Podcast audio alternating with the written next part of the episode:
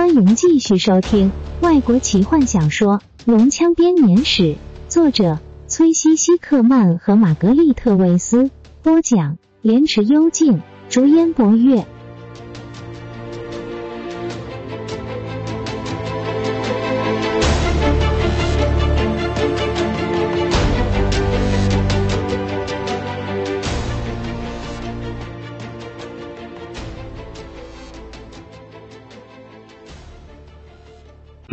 营地中飘出来的黑烟笼罩在沼泽的上空，替正在没命逃亡的伙伴们提供了最佳的掩护。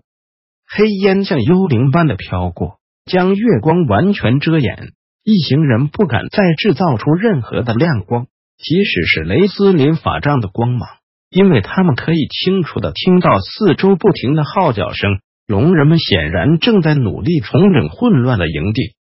何风在前面带路，虽然坦尼斯一向对自己的野外求生的技能十分自豪，但在这乌云蔽日的浓烟中，也不由得失去了方向感。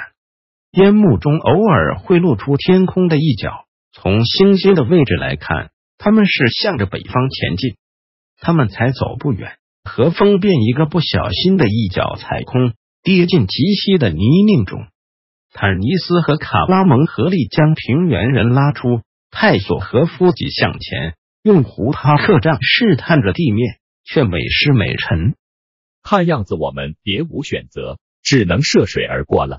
何风严肃地说：“他挑好了一条看起来较浅的路，大伙便离开坚实的地面，开始踏进烂泥中。烂泥一开始只有脚踝深，但很快便淹到膝盖，泥泞逐渐加深。”坦尼斯被迫的抱着泰索和夫才能前进。坎德人兴奋的咯咯笑着，抓住半精灵的脖子。弗林特始终固执的拒绝他人的援助，甚至连胡子进到了泥里也不在乎。接着，他就忽然消失了。卡拉蒙把手伸进泥里，将弗林特给拉了出来，像带面粉似的把他扛在肩膀上。矮人既疲累又惊魂不定，连开口抗议的力气都没有。雷斯林踏着踉跄的步伐，不停的咳嗽，袍子让他行动更加不便。再加上身体仍受到上次剧毒的影响，雷斯林终于不知倒下。史东扶住他，半拖半拉的把他拉过沼泽地，在冰水里面不停的前进了半小时之后，他们终于踏上了结实的土地。开始休息，身体因为寒冷而不停的打着哆嗦，树枝开始左右摇晃。北方突然袭来的一阵强风，让他们不住的摆动。风吹散迷雾，雷斯林躺在地上望着天空。突然，法师屏住呼吸，机警的坐起身来。暴风雨，他呛住，拼命试着讲下去。从北方逼近了，我们没有时间了。动作必须快点才行，我们一定要赶快去沙克沙罗斯，快，在月亮落下之前。每个人都抬头看着天上的云，一大群黑云聚拢起来，吞没了天上的星斗。坦尼斯可以感受到让法师如此焦急的压力，他疲倦的站起来，其他人也一声不发的狼狈前进。何风带着路，但恶臭的沼泽地。再度阻挠了他们的前进，别又再来了吧？弗林特抱怨道。不会，我们不需要再涉一次水。过来看。何风说。他带头走到水边，在许多瓦砾之中躺着一个不知是自己倒下还是被人推倒的方形尖碑，构成一座可以渡过沼泽的桥。我先走。泰斯自告奋勇地说。他精力充沛地跳上这块长形的尖碑。这上面有些字迹，看起来是某种符号还是什么的。我得去看看。雷斯林低声道，快步走向前。他念出咒语：“施拉克。”手杖上的水晶球随即放出光芒。快点！史东怒目道：“你这样会让方圆二十里之内的敌人通通知道我们来了。”但雷斯林毫不考虑其他人的处境。他仔细的阅读每一个像蜘蛛般的文字符号。坦尼斯和其他人爬上石碑，加入他的行列。坎德人蹲下身，用小手摸着这些符号，上面说些什么？雷斯林，你看得懂吗？上面的文字看起来年代久远了，确实非常古老。法师耳语道：“它的年代远在大灾变之前。”上面写着：“雄伟的沙克沙罗斯城，你的四周尽是美不胜收的景物，述说着城内人民的良善。诸神以此赏赐来回报我们。”真是讽刺啊！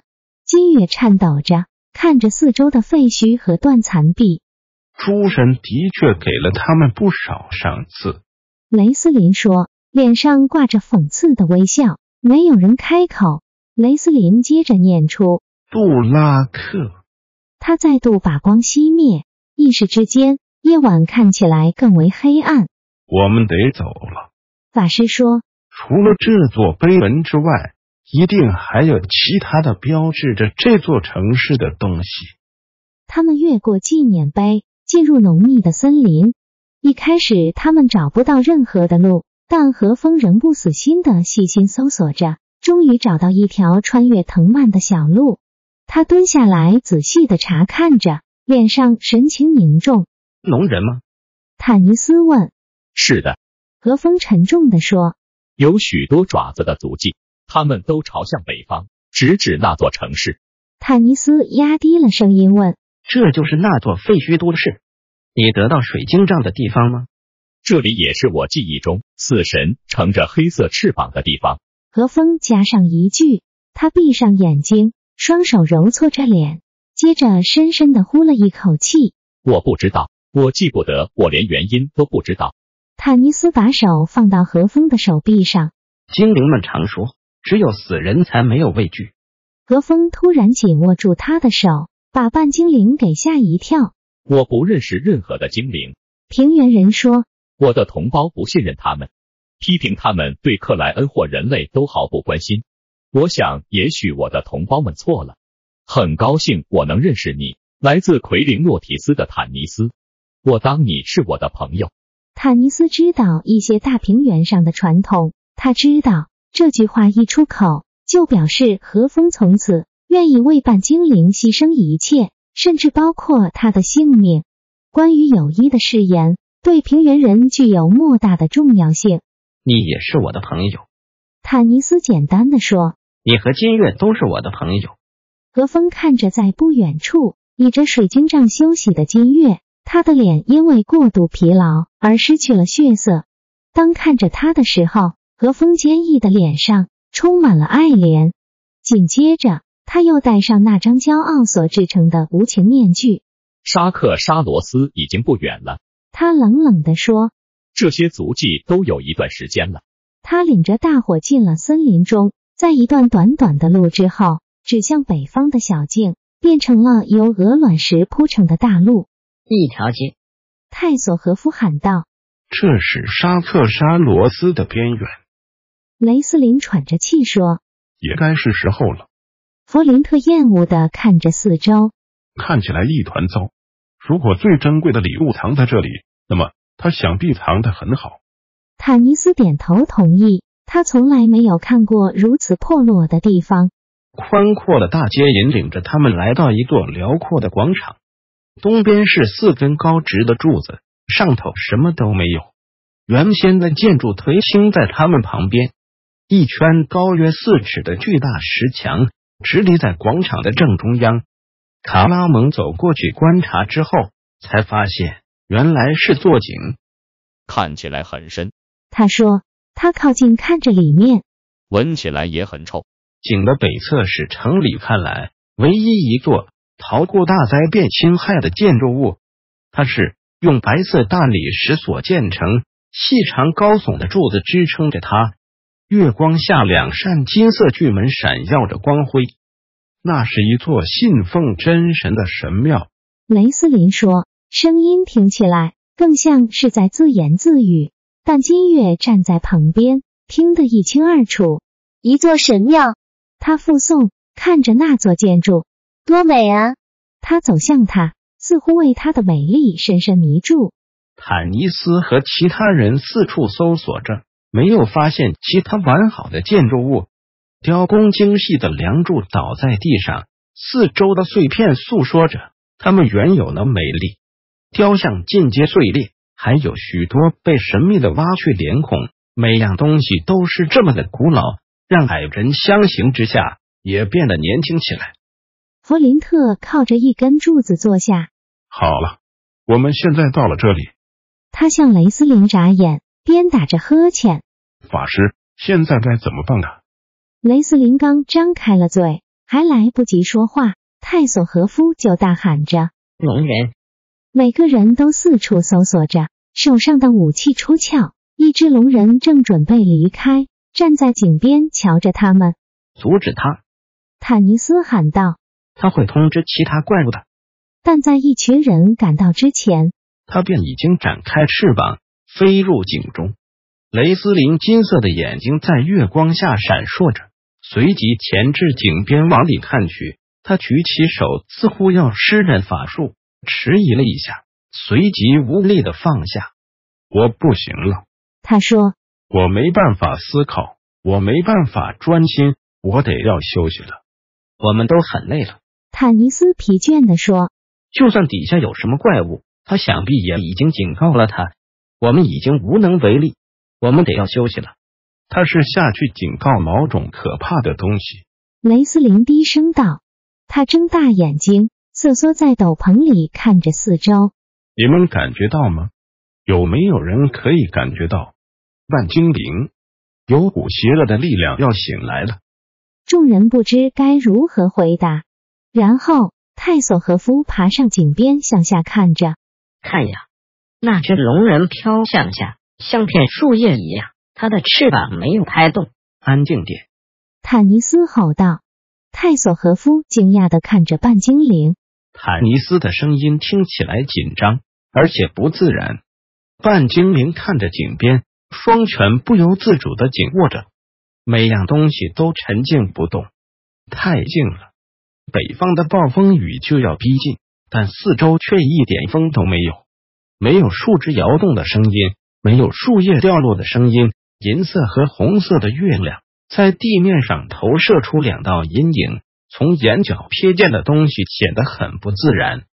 慢慢的，雷斯林退离井边，双手横举在前，像是要抵挡什么可怕的威胁一样。我也感觉到了。坦尼斯吞着口水，是什么鬼东西？对呀，到底是什么？泰索和夫马上靠过去，眼巴巴的看着井里，里面看来有如法师沙漏状的瞳孔一般的深邃。把它弄开！雷斯林突然大喊。坦尼斯被法师的恐惧所感染，他的第六感告诉他即将有大事要发生。他急忙奔向泰斯。正当他迈开步伐的时候，地面开始震动起来。坎德人惊叫着看着脚下的地面和古井碎裂开来，泰斯感觉自己就快要掉进地下那一片黑暗之中。他疯狂的试着要用手或脚攀附住什么。坦尼斯绝望的扑向前，但是距离终究太远了。和风一听见雷斯林的叫声，便立刻跑向前去。这个高大的男人三步并作两步的抵达了古井旁。就在脚下的地面陷落之前，何风一把抓住泰斯的领口，把他给提了起来。大地又在震动。坦尼斯试着让惊魂未定的大脑弄清此刻的状况。一阵冷风从裂口中吹出，把广场上的树叶和沙尘吹得四处乱飞，让他们眼睛都睁不开。快逃啊！本集就为您播讲到这了。祝您愉快，期待您继续收听下一集。